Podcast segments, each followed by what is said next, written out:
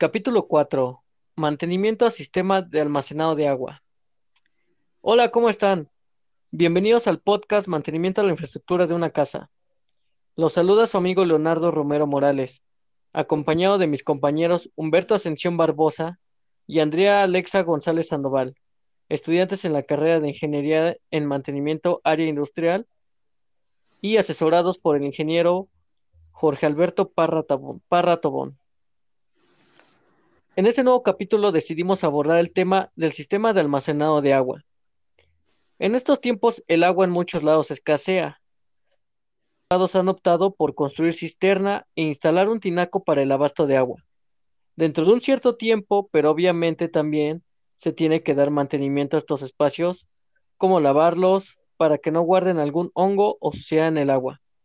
Pero ¿cómo podemos hacer esto? La respuesta es que existe un mantenimiento el cual se llama mantenimiento de espacios confinados. Pero primero explicaré qué es un espacio confinado.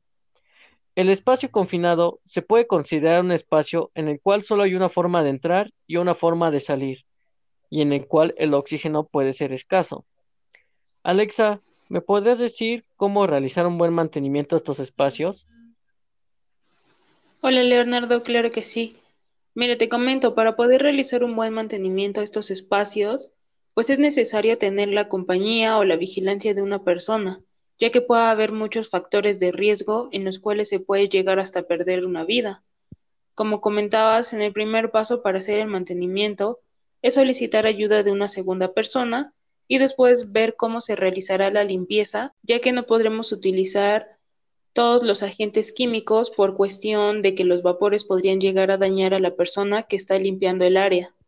Lo más recomendable que nosotros podemos decirles es que laven únicamente con un cepillo o una escoba utilizando la mínima cantidad de jabón o si se puede preferentemente con pura agua. Al verificar que está todo limpio podemos pasar al llenado de la cisterna y como mantenimiento preventivo podemos revisar que las llaves de paso o el motor estén en óptimas condiciones. Humberto, ahora tú dinos qué procedimiento podemos seguir para el lavado de estos componentes.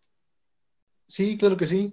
En el caso de las cisternas, pues es indispensable desconectar el switch antes de entrar a la cisterna.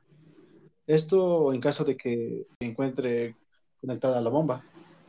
Se tiene que procurar no conectar cables de manera provisional Después, extraer con la bomba el agua que ha quedado en la cisterna hasta dejar unos 10 o 15 centímetros aproximadamente.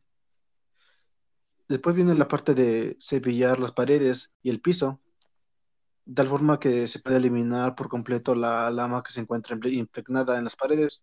Con una escoba limpia junto al material desprendido, recogerlo y secar la cisterna con una jerga. Y para el final, pues se tiene que volver a llenar la cisterna. En el caso de la desinfección, pues se tiene que vaciar la cisterna, igual, enjuagar las paredes y tallarlas con una escoba durante 10 minutos. Después se tiene que tallar la cisterna para desprender el blanqueador suministrado, extraer de nuevo el agua. Esto se debe repetir por lo menos dos veces.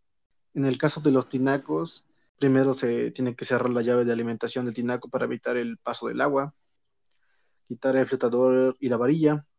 Esto es para la por una forma más sencilla de hacer limpieza.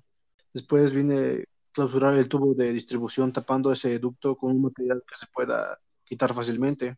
Después tallar el tinaco con un cepillo, ya que de esta forma quitarás la lama impregnada. Después desaloja el agua sobrante que se encuentra en el tinaco junto con los sedimentos. Muchas gracias, Humberto. No hay que olvidar que la seguridad depende de que realices estos procedimientos de manera constante. Todo este trabajo con el fin de que cuando nos demos un baño, lo disfrutemos y sea algo relajante para nuestro cuerpo, ya que el cuerpo también requiere su mantenimiento y esto es un factor que ayuda a tener un buen hábito de higiene. En conclusión, el mantenimiento de espacios confinados es una opción de mantenimiento con la cual no tenemos que tomarla a la ligera. Espero que haya sido de su interés este capítulo. Les ayuda su amigo Leonardo